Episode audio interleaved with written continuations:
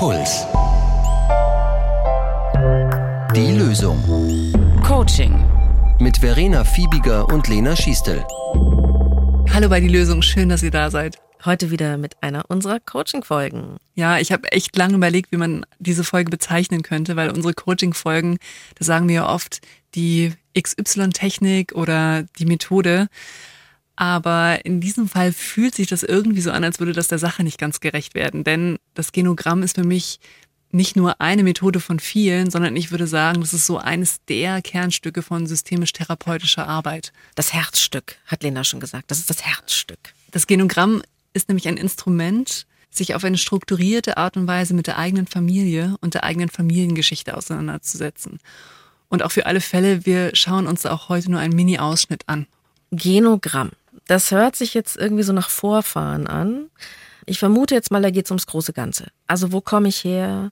Wie haben mich meine engsten Bezugspersonen geprägt? Wie wurden sie geprägt? Welche erste Modell-Liebesbeziehung hat Einfluss auf mich gehabt und was beeinflusst mich davon vielleicht heute noch? Sowas, oder? Ja, also man ahnt schon große Themen und genau, wir können uns heute einfach nur einen Ausschnitt davon anschauen. Kannst du noch eine Sache kurz erklären, Lena, weil mich das schon lange interessiert? Du bist ja systemische Therapeutin und du hast gerade von systemisch-therapeutischer Arbeit gesprochen. Meines Wissens nach hat sich da in der Therapielandschaft vor kurzem was geändert. 2019 wurde die systemische Psychotherapie als Pflichtleistung der gesetzlichen Krankenkassen zugelassen. Es gab bisher ja die zugelassenen Klassiker, also Psychoanalyse, tiefenpsychologisch fundierte Psychotherapie und Verhaltenstherapie. Das sagt euch vielleicht allen was. Vielleicht sagt euch auch die systemische Therapie was. Aber mir gar nicht mal so wirklich. Ja. Was ist das Besondere an dem Ansatz, der jetzt zugelassen wird? Also vielleicht ganz kurz, also praktisch ist die Zulassung noch nicht umgesetzt, aber die sozialrechtliche Anerkennung der systemischen Therapie, also so nennt man das, war quasi ein Riesenschritt für dieses Verfahren. Und im Vergleich zu anderen Verfahren zeichnet sich eben systemische Therapie dadurch aus, dass es quasi einen Fokus auf dem System gibt, also in das ein Mensch eingebettet ist. Und man kann sich das so vorstellen, dass eben Probleme und Symptome, die bei einem Menschen auftreten, eher als Ausdruck von Beziehungsmustern interpretiert werden, an dem eben auch andere Personen beteiligt sind, als dass eben Probleme und Symptome einfach nur bei einer Person verortet werden. Das klingt super spannend. Lass uns mal das Arbeiten mit dem Genogramm genauer anschauen. Für euch kann es jetzt mal so eine Einladung sein, über den einen oder anderen Aspekt einfach mal vertiefter nachzudenken. Aber wie immer gilt, das, was wir euch in diesen Coaching-Folgen vorstellen, das muss nicht für jeden was sein. Und eben der erste Grund ist, Menschen sind unterschiedlich und was für den einen total gut ist und gut passt, muss nicht unbedingt für jemand anderen passen. Und der zweite Grund ist, es braucht auch das richtige Timing. Und eine Idee oder eine Übung könnten potenziell total gut für euch sein, aber es ist einfach nicht die richtige Zeit. Und falls ihr euch zum Beispiel gerade denkt, oh Mensch, nee, also die Themen mit meiner Familie, die habe ich eigentlich ganz gut aktuell im Regal verräumt oder ja, zumindest so eine Decke über den Wust geworfen und da will ich einfach gerade nicht ran. Das ist absolut okay. Und vielleicht gibt es eine andere Phase, wo ihr denkt, jetzt ist irgendwie dafür Zeit. Also ich sag, the time is now. Was muss ich mir unter dem Genogramm vorstellen? Also ein Genogramm ist ein, eine Art Stammbaum der eigenen Familie der gewissermaßen mit psychologischen Informationen ergänzt wird. Und das ist häufig sehr, sehr aufschlussreich, wenn man das einmal für seine eigene Familie gemacht hat, weil man vieles von dem, was man selbst erlebt und vielleicht auch Themen, mit denen man ringt, vor diesem Hintergrund besser verstehen kann. So, ich stelle mir jetzt was ganz Bayerisches vor, und zwar so einen Stammbaum auf Leinen aufgestickt. ähm, ich denke mal, es langt, wenn man einfach ein Papier nimmt und das aufschreibt, oder? Also man kann auch gerne sticken. ja, für den Anfang reicht auf jeden Fall äh, Papier. Aber wahrscheinlich braucht man ein großes, weil je nach, je nach Familie kommen da ja einige Leute zusammen. Ja, genau. Und für Genogramme verwendet man aber auch häufig eine bestimmte Symbolik. Also zum Beispiel werden Männer im Genogramm mit Vierecken und Frauen mit Kreisen dargestellt. Und man kann sich das eben so vorstellen, dass jede Generation eine eigene Ebene hat. Also ein Genogramm bei dir würde zum Beispiel auf der Ebene bei dir und deinen Geschwistern beginnen, wobei du ja jetzt auch noch ein bisschen Platz bräuchtest, weil du ja schon ein Kind hast. Also müsste es auch noch eine Generation unter dir auf dem Papier geben. Und das Genogramm würde sich dann aber eben nach oben über deine Eltern, dann deine Großeltern und deine Urgroßeltern immer weiter verzweigen. Und man merkt dann auch sehr schnell, dass eben mit jeder Generation, mit der du quasi nach oben gehst und in deiner Familiengeschichte quasi nach hinten gehst, immer mehr Personen dazu kommen. Es ist ja auch immer irrsinnig interessant, finde ich, nachzuforschen, wie die eigenen Großeltern, Urgroßeltern so drauf waren. Wie hießen überhaupt meine Urgroßeltern? Das kann ich dir nicht mal spontan sagen. Ja, wann und wie haben die Großeltern und dann die wiederum die Eltern beeinflusst. Ja. Da kommt echt viel Info zusammen. Ja, genau. Und da merkt man vielleicht auch schon, das kann man nicht gut im Kopf machen, sondern das muss man tatsächlich aufmalen. Und dafür braucht man eben auch ganz schön Platz, weil es eben einfach viele Informationen sind, die man in einer solchen Darstellung bündelt und die einem dann aber eben auch helfen, bestimmte Zusammenhänge zu verstehen. Eben da hilft auch Symbolik. Wenn man Genogramm zum Beispiel in eine Suchmaschine eingibt, dann findet man auch ganz schnell Beispiele, wie sowas aussehen kann. Okay, das heißt, es ist erstmal eine Malerei. Ich male die Grundstruktur meiner Familie wie einen Stammbaum auf. Auf ein großes Plakat. Du fügst dann eben objektive Daten, also wie zum Beispiel Namen deiner Familienmitglieder, die Geburtsjahre, eventuelle Todesdaten, wenn eben, also von den Familienmitgliedern, die schon verstorben sind, Daten von Heirat und von Scheidung unter den Familienmitgliedern.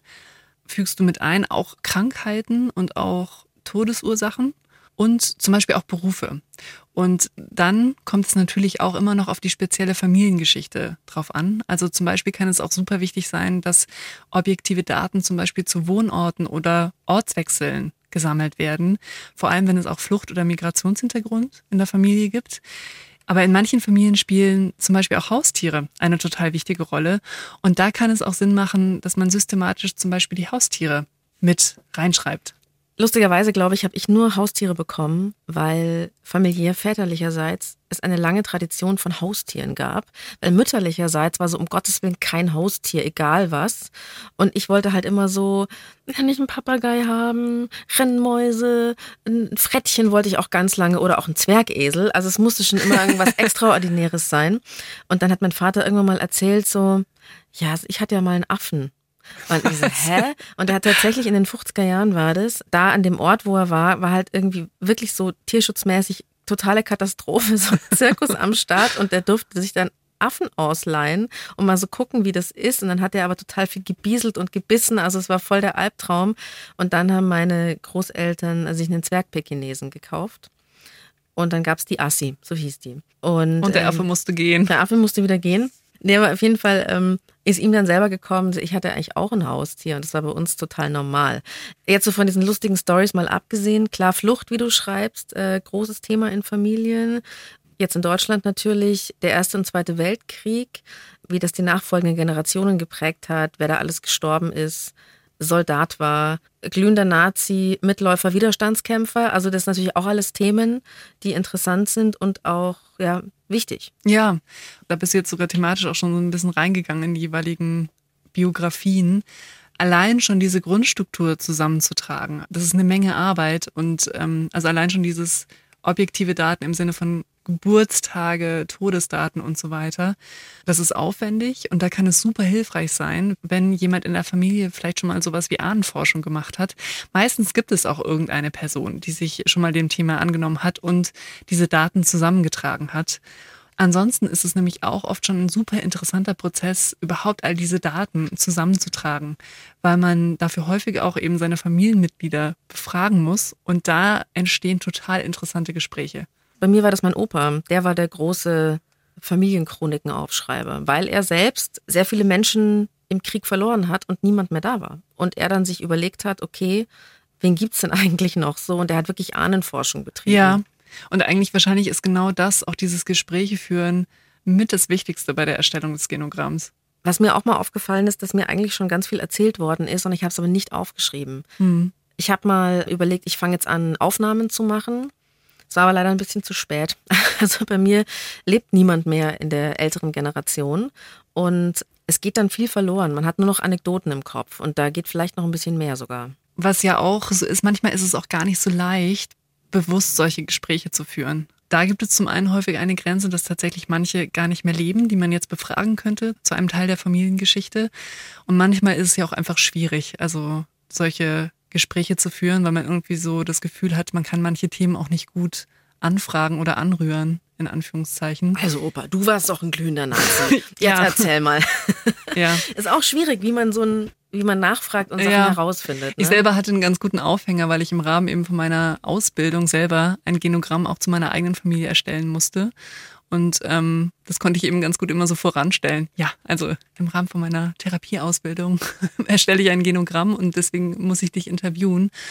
Das war aber wahnsinnig spannend, weil ich wirklich bis zu fünfstündige Interviews eben mit meinen Familienmitgliedern geführt habe und das ist schon ganz schön intensiv. Ja, das kann man dann so jedes Wochenende machen. Jedes Wochenende fährt man dann zu Oma und Opa, macht mal ein Interview. Wie geht's denn dann weiter? Also wir haben das aufgezeichnet. Also wenn du diese Grundstruktur hast, dann wird das Genogramm quasi angereichert mit subjektiveren Informationen. Also zum Beispiel, dass man versucht, die Person, die man selbst kennt, mit jeweils drei Begriffen zu beschreiben, also zu charakterisieren. Oder dass man, wenn man bemerkt, dass wenn man irgendwie an eine Person denkt, immer so eine ganz bestimmte Geschichte irgendwie so in die Erinnerung kommt und so aufploppt. Das kann man dann eben auch mit so einem Stichwort bei der Person vermerken. Und dann kann ich eben auch die Beziehungen zwischen den Personen im Genogramm einzeichnen. Und da ist eine typische Symbolik, dass wenn ich einen einfachen Strich, eine einfache Linie zwischen zwei Personen zeichne, dann ist es quasi eine gute, normale Beziehung. Wenn ich eine Doppellinie zwischen zwei Personen zeichne, dann steht das für eine besonders enge Beziehung. Wenn ich eine Zickzacklinie zeichne, dann steht das für besonders viel Stress oder Streit in einer Beziehung. Und wenn ich eine durchtrennte Linie zeichne, dann kann das für Kontaktabbruch stehen. Die von euch, die sich schon mal ein bisschen mit ihrer Familiengeschichte befasst haben, denen ist vielleicht auch schon mal aufgefallen, dass sich Dinge sehr gerne wiederholen. Also wenn immer die gleichen Leute sich nicht verstehen oder das ist doch auch der Klassiker, Leute bekommen immer früh Kinder oder Leute lassen sich immer scheiden. Klingt jetzt so klischeehaft, aber man könnte theoretischerweise auch Wiederholungen feststellen in einem System. Genau, das ist eine der spannenden Fragen natürlich. Also gibt es bestimmte Themen, die sich durchziehen oder bestimmte Ereignisse, die sich durchziehen? Vielleicht in Bezug auf diese Beziehungen, die ich da auch einzeichne. Das kann auch erstmal eine super spannende Perspektive sein, weil sich dadurch Fragen eröffnen, die ich vielleicht mir noch nie gestellt habe. Also wie zum Beispiel, wie war denn die Beziehung zwischen meinem Vater und seiner Großmutter? Wie hat er seine Großmutter erlebt? Und häufig erhellen auch diese Überlegungen nochmal bestimmte Eigenschaften oder Verhaltensweisen, die man so bei seiner Familie beobachtet und sieht auch nochmal manches in einem anderen Licht. Jetzt wissen wir schon mal, wie das Genogramm grundsätzlich aussieht. Vielleicht können wir mal so eine fiktive Analyse machen, Lena. Also was ist denn zum Beispiel so ein klassisches Beispiel, wo du sagst, da kann man das Genogramm gut anwenden? Wie gesagt, es kommt eben ganz drauf an, was man gerade für ein Thema hat in seinem eigenen Leben. Aber jetzt angenommen, man ist zum Beispiel gerade mit seiner eigenen Berufswahl beschäftigt, dann kann es sich total lohnen, mal zu gucken, aha, ähm, welche Berufe wurden denn in meiner Familie ergriffen? Warum haben sich die jeweiligen Familienmitglieder diese Berufe ausgesucht? Gab es eine Wahl? Gab es keine Wahl? Und wie wurden auch bestimmte Berufe gewertschätzt in der Familie? Oder waren zum Beispiel die Frauen in meiner Familie immer schon berufstätig. Ja. Oder wo zum Beispiel auch dann eben Frauen- und Männerbilder in der eigenen Familie mit angerührt werden.